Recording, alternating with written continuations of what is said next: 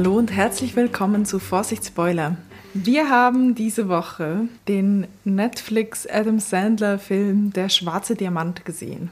Wir beginnen mit einer Bewertung. Wie viele Popcorn gibst du dem Film? Ja, äh, es wird dich überraschen, aber ich bestätige die Bewertung, von der wir gehört haben. Also ich finde ihn sehr gut und gebe ihm neun Punkte. Du fandest den also so gut, wie ich den Leuchtturm fand? Ja. okay, ich gebe ihm sechs Popcorn. Hm. Ich kann nachvollziehen, dass man den gut finden kann. Er war jetzt nicht schlecht gemacht oder so. Es war einfach überhaupt nicht meins. Ja. Würdest du den Film entsprechend weiterempfehlen? Ich würde ihn empfehlen, aber ich würde ganz stark betonen, dass wenn man ihn sich anguckt, dass es bedeutet, dass man zwei Stunden lang unter Strom steht, dass es stressig wird, hektisch und dass geflucht wird und durcheinander geplappert. Ähm, also man sollte jetzt den nicht nehmen, äh, um sich zu beruhigen. Ja, das würde ich dem auch anfügen. Guckt euch den Film an, wenn ihr auf so klassische Gangsterfilme steht und mal einen neuen, moderneren Take auf sowas sehen wollt. Guckt euch den an, wenn ihr Basketball mögt, wenn ihr die NBA verfolgt. Das sind halt einfach alles Sachen, die mich nicht so interessiert haben. Und wenn es euch so geht wie mir und ihr einfach Adam Sandler unfassbar nervigen Typ findet, dann auch nicht unbedingt. Also man muss sich oh darauf einlassen. Ich saß den ganzen Film über echt so auf der, auf der Stuhlkante und das könnte auch bedeuten, es ist einfach ein spannender Film. Mir geht es zum Beispiel bei Inglourious Bastards auch so, weil man nie irgendwie Ruhe findet und immer so verfolgt sich fühlt mit den Figuren zusammen. So geht es einem bei diesem Film auch. Das kann man mögen, aber ich saß jetzt bei diesem Film nicht deswegen auf der Stuhlkante, sondern weil ich einfach genervt war. Und ganz viele Sachen, die habe ich auch nicht verstanden, neben die ganzen Basketball-Dinger verstehe ich einfach nicht, weil ich mich nicht auskenne, wie man bei Basketball Punkte zählt. Ich habe deshalb jetzt auch beschlossen, dass wir neuerdings in unserem Podcast jeweils, also zusammen mit der Bewertung, eine Triggerwarnung rausgeben. Trigger, äh, das muss man ja heutzutage machen bei Inhalten, ähm, darauf hinweisen, bevor die Inhalte behandelt werden, ob was dabei ist, was unter Umständen verstörend wirken könnte. Und ich gebe jetzt für diesen Film die Triggerwarnung heraus: Krebsvorsorge im konkreten Darmspiegelungen und Adam Sandler. Diese Woche hast du die Premiere, dass du die Zusammenfassung machst. Ja, ich probiere mal die Zusammenfassung. Ähm, die Haupthandlung spielt im Jahr 2012 und wir sehen Adam Sandler. Er spielt die Figur Howard Redner. Das ist ein äh, Inhaber von einem Juweliergeschäft im New Yorker Diamantenviertel. Äh, und sein Juweliershop, der wirkt so ein bisschen, ich finde, ein bisschen zwielichtig, vielleicht auch unseriös, obwohl er das gar nicht ist. Aber dieser Eindruck kommt daher, weil es so ein Laden ist im Hinterhaus. Das ist so ein Hinterhaus-Juweliershop und da geht es auch chaotisch ab die ganze Zeit. Da sind viel zu viele Leute drin in dem kleinen Laden, da wird durcheinander gequatscht. Und da ist dann noch so eine Sicherheitsdoppeltür, wo der Türöffner nicht immer geht, was dann auch später für die Handlung sehr wichtig wird. Und der Howard, der arbeitet mit so Vermittlern zusammen, so, so eine Art Edelsteinmakler, die ihm Kunden bringen, so was wir gesehen haben in dem Film aus dem Bereich Sport und aus dem Musikbereich, so Rapper. Und in dem Zusammenhang lernen wir auch Kevin Garnett kennen, der im Film KJ genannt wird und KG? den wir auch KG, den wir auch KG nennen. Äh, ist ein echter Profi-Basketballer, der tatsächlich für die Boston Celtics gespielt hat. Howard macht zu Beginn des Films den, wie er selbst sagt, Deal seines Lebens. Und zwar hat er es geschafft, einen wertvollen Opal aus einer äthiopischen Mine sich zukommen zu lassen. Und KG, der zufällig auch gerade in dem Shop ist, der sieht diesen Opal, der schaut ihn sich an und fällt sofort in love äh, mit diesem Edelstein. Und da gibt es auch diese Szene, wo er mit einer Lupe in diesen Edelstein reinguckt und dann sieht er sein eigenes Leben kurz äh, sich abspielen in dem Edelstein. Und an dem Punkt nimmt die Geschichte so ein bisschen einen unheilvollen Verlauf.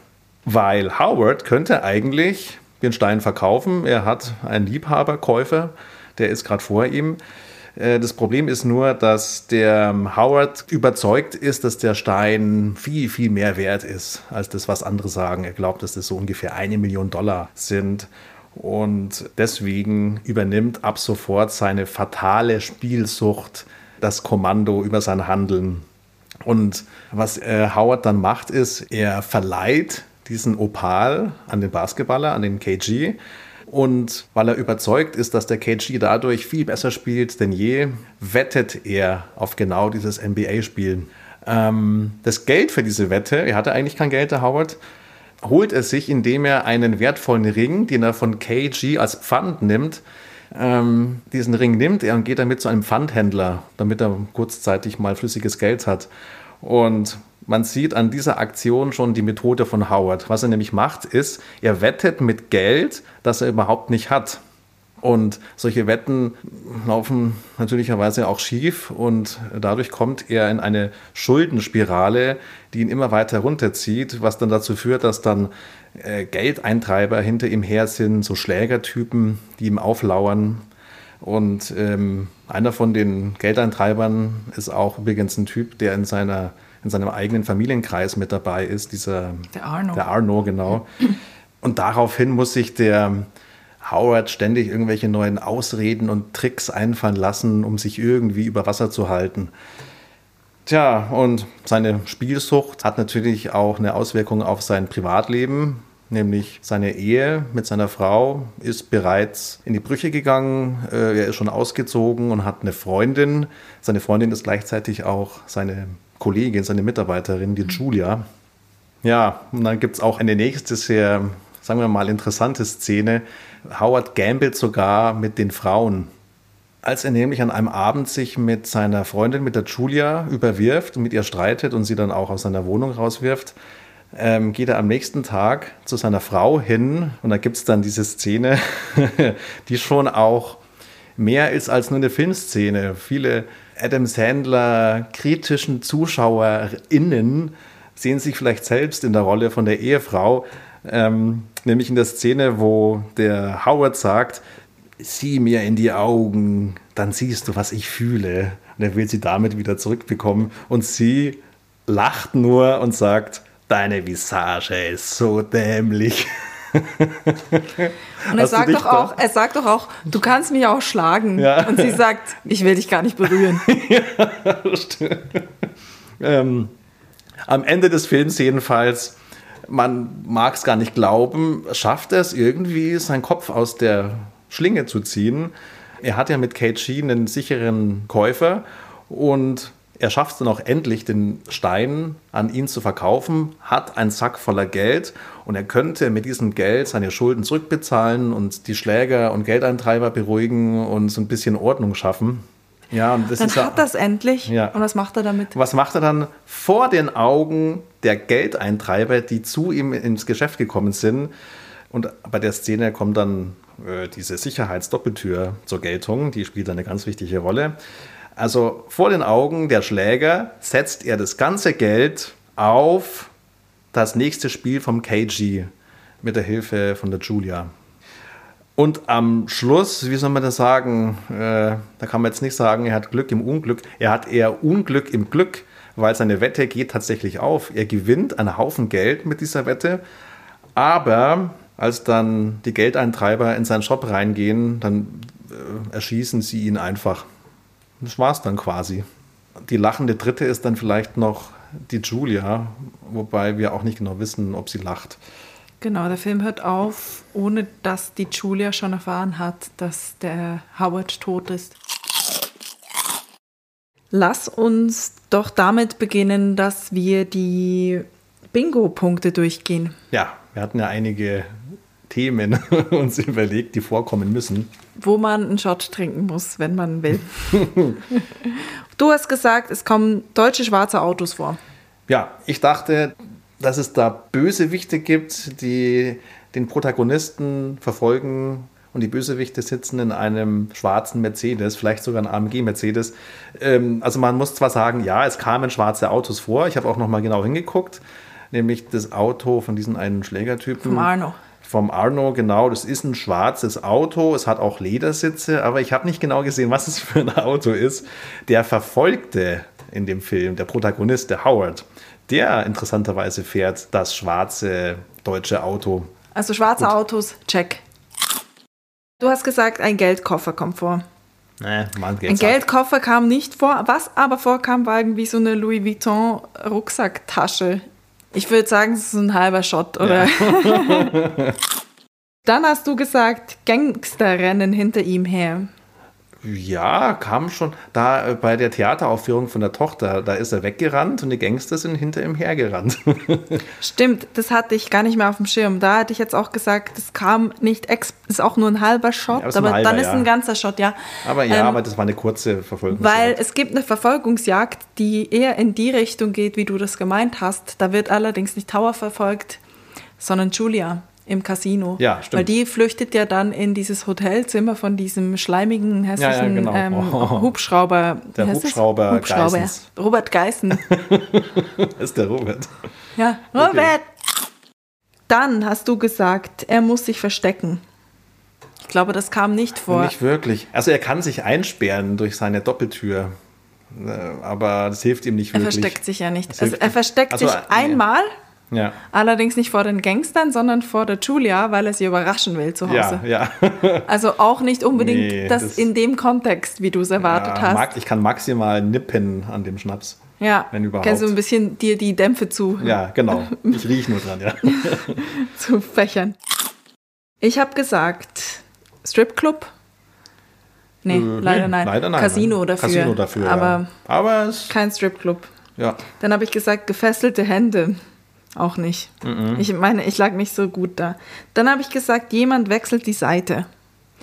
Gewissermaßen ja eigentlich schon, weil am Schluss, ganz am Schluss, ist ja der Arno mit seinen zwei Helfern ja. da eingesperrt und dann kommt der Arno, der findet ja dann, ah geil, jetzt hat er das Geld gewonnen, jetzt kriege genau. ich meine Kohle. Stimmt, und er ist sagt ja sein auch, Schwager ja auch. Genau, und er sagt ja auch, you made your point, okay, alles okay, sagt der Arno. Genau, und dann schießt der Phil, heißt er, ja. der eine Bösewicht, ja schießt dem Howard ins Gesicht. Ja. Und dann okay, auch, aber er wechselt dann quasi die Seite, würde ich jetzt argumentieren, dass das noch so der abschließende Shot dann doch gewesen wäre vom Bingo, ja. weil er schießt dann auch noch dem Arno ins Gesicht. Okay. Ich weiß nicht, es ist ja schon so ein Twist, wo einer ja. noch seinen Vorgesetzten ja, hintergeht. Ja, okay, das stimmt schon, ja. Und zwar fatal. Das ist schon fatal, genau. Okay. Ja. Also bekommst du deinen Shot. Dann hat ich gesagt, er geht in der Menschenmenge unter, auf einem Markt zum Beispiel gab es auch nicht. Nö. Wir dachten ja auch, dass das dann vielleicht in irgendwelchen Straßen in Sierra Leone spielt oder so, aber das kam ja, ja alles nicht vor. Also das Einzige, wo, was in Äthiopien gespielt hat, war halt ja. einfach, dass wir sehen, wie dieser Opal genau, aus ja. der Mine gehauen wird. Und ich hatte noch gesagt, ein Goldzahn, weil ich es einfach schön gefunden hätte. Ja, aber die hatten alle sehr schön gebleachte Zähne. Ja, aber ich finde, sie haben den Goldzahn alle mal wettgemacht mit ordentlich Bling. Bling Bling, genau. Das kam vor. Da würde sogar Thebats van Elst äh, große Augen machen. Weiß nicht, wer glaub, das ist, aber. Ich glaube, den Film, der würde ihm gefallen, dem Thebats. Ich weiß nicht, wer Thebats von Elst ist. Ja, googelt einfach. Okay. Dann hatten wir uns natürlich auch die Figur von Adam Sandler genauer angeguckt, weil wir gesagt haben, ist das jetzt der Film, wo er wirklich jetzt Range zeigt? Ja, wo er sich schon. neu erfindet? Jein. Also ich finde, das, was für mich Adam Sandler ausmacht, nämlich er nervt, das hat er damit reingenommen. ähm, wir hatten ja noch uns gefragt, ob wir jetzt mal Adam Sandlers echte Stimme hören. Ja. Hm. Und er, ich glaube mittlerweile, diese nervige Stimme ist einfach, so redet der. Ich finde, so seine Rollen sind ja gern der so ein bisschen schusselige, nervige, ja. Ja. aber eigentlich, eigentlich so eine arme Sau-Typ ja. mit jüdischem Hintergrund. Der aber herzensgut ist. Ja, das ist so seine Rolle und ich finde, das ist da eigentlich mit drin. Er ist nicht ein guter Typ in dem Film, aber man ist schon so auf seiner Seite. Man hat Mitleid mit ihm. Das schon, ja. Ich fand es jetzt schwierig, das zu beurteilen. Eigentlich läuft es ja bei ihm. Die beiden Wetten, die er abschließt im Film, mhm. zumindest auf die Basketballspiele, gewinnt er ja eigentlich. Hat er eigentlich gewonnen, ja. Und er feiert es auch. Nur, dass die erste Wette, die er gewinnt, nachdem er sie schon feiert, merkt er dann, ja. die hat der Arno noch gestoppt ja. rechtzeitig. Also das Geld kriegt er gar nicht. Und mhm. da sein großer Wurf am Schluss, den erlebt er dann halt nicht mehr. Ja, er managt die Sache schlecht. Und genau deswegen mag ich die Figur, weil das ist das Realistische in, in, in diesem Howard.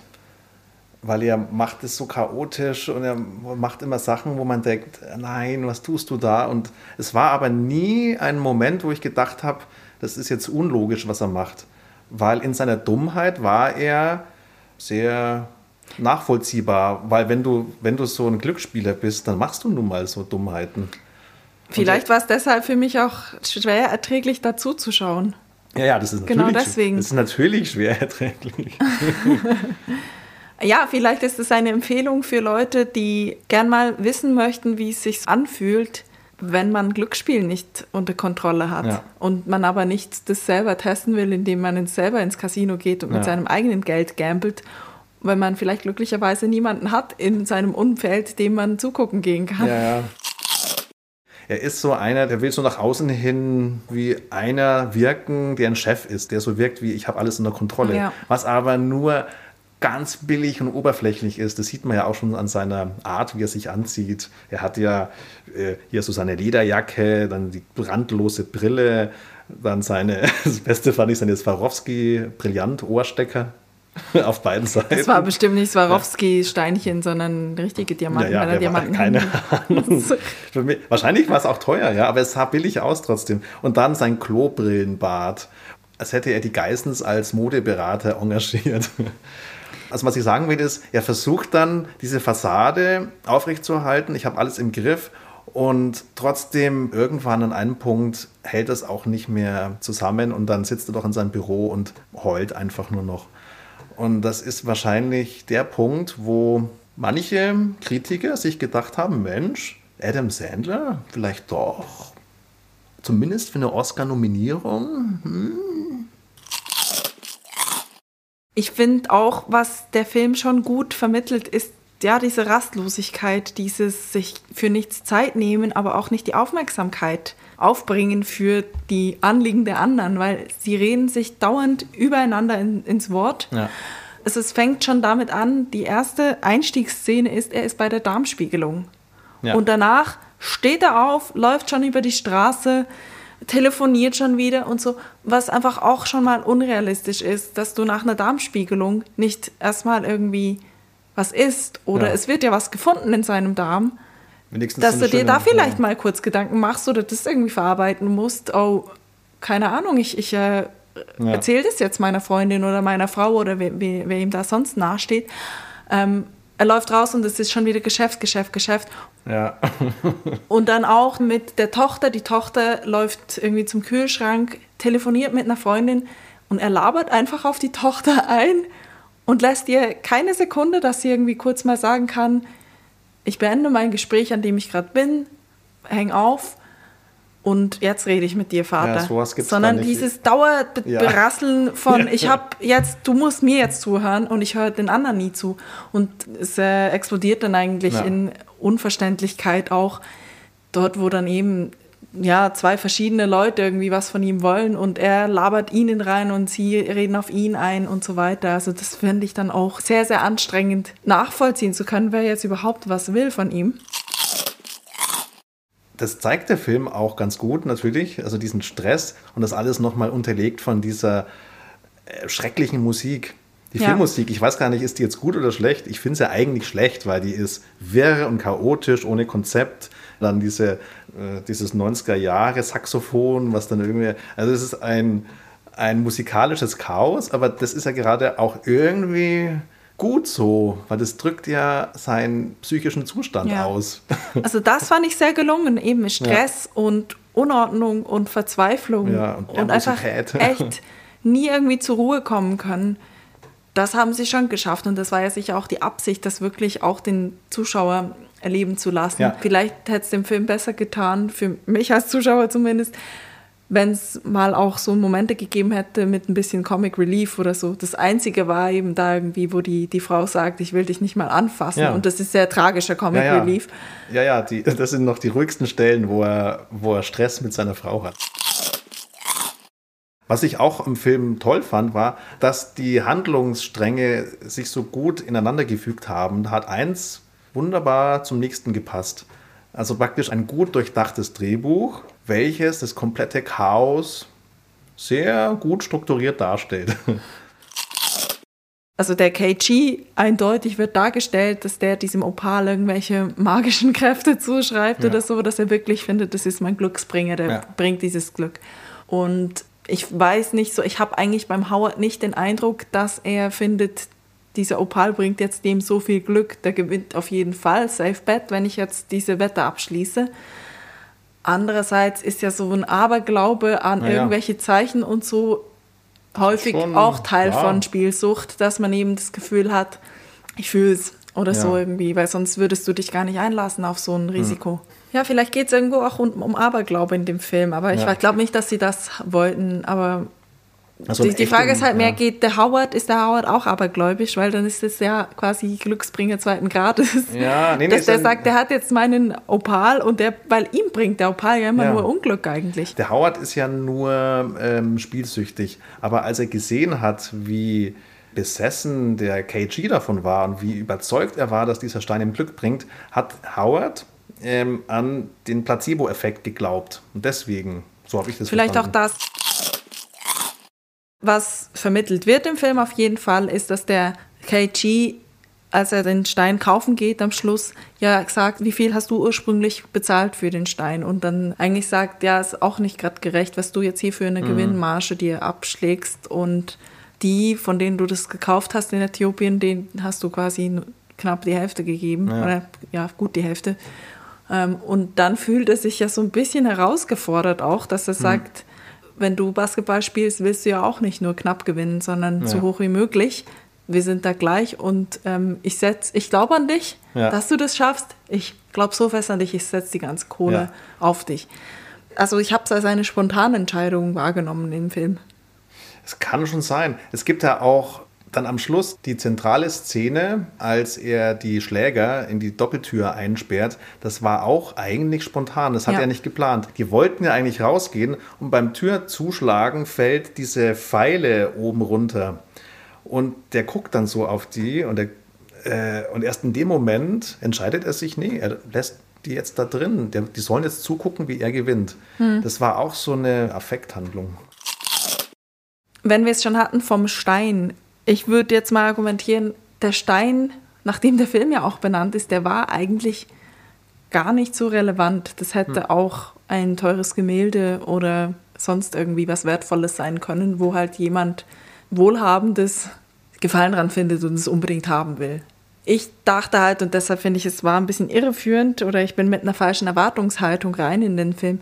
Ich dachte, es geht eben noch mehr um diesen Stein und um Menschenrechtsverletzungen in diesen Minen. Das wird nur ganz am Anfang gezeigt in Äthiopien, wie ein einer der Minenarbeiter rausgetragen wird mhm. mit gebrochenem Bein. Der Knochen schaut ihm aus dem Bein raus und äh, die chinesischen Minenaufseher äh, fuchteln irgendwas und dann sehen wir die zwei Typen, die wieder heimlich reinschleichen und diesen Opal ja. raushauen. Und damit ist die Sache abgehandelt. Danach ja. geht es nie wieder darum, unter welchen Umständen wurde dieser Stein überhaupt an die Erdoberfläche geschafft. Ja. Und ähm, das hätte mich halt einfach mehr ja. interessiert als Basketball bewusst, und Gangstergeschichten. Es gibt ja verschiedene Schemes, so Schemen, wie Leute um ihr Geld gebracht werden, zum Beispiel ein Schneeballsystem oder so. Nur sehen wir hier jetzt nicht jemand, der von irgendwelchen anderen um sein Geld gebracht wird, sondern von sich selbst, hm. weil er das System, er glaubt, er kann das System zu seinen Gunsten ausnutzen. Ja, genau. Kann er aber nicht, weil er überall, wo er Geld ausgibt und denkt, er kriegt es dann wieder zurück, muss er ja immer Zins abgeben quasi. Ja. Weil halt er zu lange wartet, dem KG den Stein zu hm. verkaufen und letztendlich verkauft er ihm den Stein 10.000 Dollar billiger, als er ihn ursprünglich hätte verkaufen können. Hm weil er einfach immer darauf ja, genau. gehofft hatte, wenn ich zur Auktion gehe, dann mache ich mehr. Oder auch, er geht und verpachtet diesen äh, Ring und er sagt, bis Freitag zahle ich es zurück und falls ich länger brauche, dann kriegen die irgendwie einen höheren Zins oder was auch immer. Also irgendein Zins ist sowieso drauf. Ähm, also man lernt, glaube ich, ganz, ganz stark in diesem Film, gib nie Geld aus, das du nicht hast. Ja, genau. Und genau das machen ja speziell in den USA viele Leute nicht die dann eben auf Pump sich Sachen kaufen, Schulden haben und die Schulden, die sie auf ihrer Kreditkarte haben, ausgleichen mit der nächsten Kreditkarte. Genau. und es geht dann so weiter. Aber ich glaube, das kann ich schon nachvollziehen, dass man in dem Moment ist es eben so ein Instant Fix von, ich habe damit ja meine Schulden dann abbezahlt. Ja, ja. Und er realisiert in dem Moment auch nicht so wirklich, habe ich das Gefühl, ich mache mir ja damit umso höhere Schulden gerade. Und im Moment selbst hat er eher das Gefühl, ich habe jetzt hier einen schlauen Trick, wie ich das System ausnutze, dass es mir in die Hände spielt.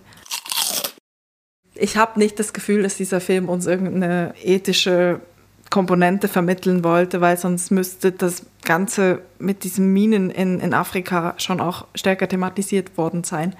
Also er macht ja nicht nur dieses Kreditkartenschema, dass er immer neue Kredite aufnimmt, die er dann abzahlen muss und durch Zinsen immer die Schulden wachsen, sondern er nimmt ja nicht neue Kredite auf nur mit dem Geld, sondern er spielt mit dem Geld. Und ja. das heißt, wenn er das Geld verliert, dann kann er, genau. dann hat er nicht nur noch mehr Schulden mit mehr Zinsen, sondern dann hat er einfach, dann kann er den, die Kreditkarte, die letzte, ja, genau. nicht mehr abbezahlen. ähm, aber das, ja, von mir aus Fahrlässige in diesem Film ist, dass quasi eigentlich vermittelt wird, durch Spielen kommst du aus dieser Schleife raus, aus diesem Teufelskreis, weil das wäre ja eigentlich das, was bei ihm passieren würde. Er könnte ja. dann einmal groß gewinnen und zack, könnte er die ganzen Schulden abbezahlen und dann hätte sich sein ganzes Gegamble mit diesen Schulden und Verpfändungen hätte sich ja eigentlich ausbezahlt. Ich hatte ja in der Vorbesprechung gesagt, es geht um irgendwas Kriminelles, treibt er auf jeden Fall. Ja. Und ich habe mich dann gefragt, ist es wirklich kriminell, was er da treibt? Weil eigentlich ein Kredit aufnehmen, etwas verpfänden, das ist ja legal. Jemandem was ausleihen und dagegen einen, ja. einen Ring nehmen, ist legal.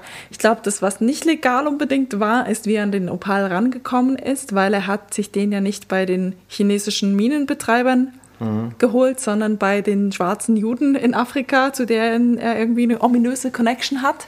Ja, hm. Und der wurde ihm ja auch geliefert im Innern von Fischen. Und Glücksspiel in New York ist soweit ich weiß, nicht legal. Aber er hat ja da auch einfach seinen Bookie, dem er das Geld gibt und sagt, wette das für mich. Also wahrscheinlich geht dieser Typ mit dem Geld und den Wetten regelmäßig nach Atlantic City oder wo auch immer ja. in der Nähe von New York, wo es legal ist. Mal angenommen, es ist alles in legalem Rahmen. Hm. Ja, siehst du halt, auch wenn es legal ist, kannst du dich damit total in die Scheiße reiten. Dass da dann immer der Schritt näher rückt, dass du halt plötzlich irgendwelche krummen Geschäfte anfängst zu machen ja. mit irgendwelchen komischen Schlägertruppen. Wer ist die Person, die am Schluss am besten wegkommt? Spontan würde ich sagen, die Julia. Ähm, ja, die hat dann den Gewinn. Die hat die Kohle, aber ihr Typ ist tot. Aber es ja. wahrscheinlich ist für sie besser, wenn sie sich nicht mehr mit dem rum, ja. rumtreibt. Ich weiß nicht, wie viel. Also die waren zwar ja eigentlich ganz gut zueinander jeweils. Ja. Das, war, das war die einzige, die er auch mal hat ausreden lassen. Ja, und sie war die einzige, die ihn unterstützt hat. Ja. ja. Ähm, und wer ist der gearschteste von allen in diesem Film? Howard. ja, also von denen, die noch leben am Schluss. Ja.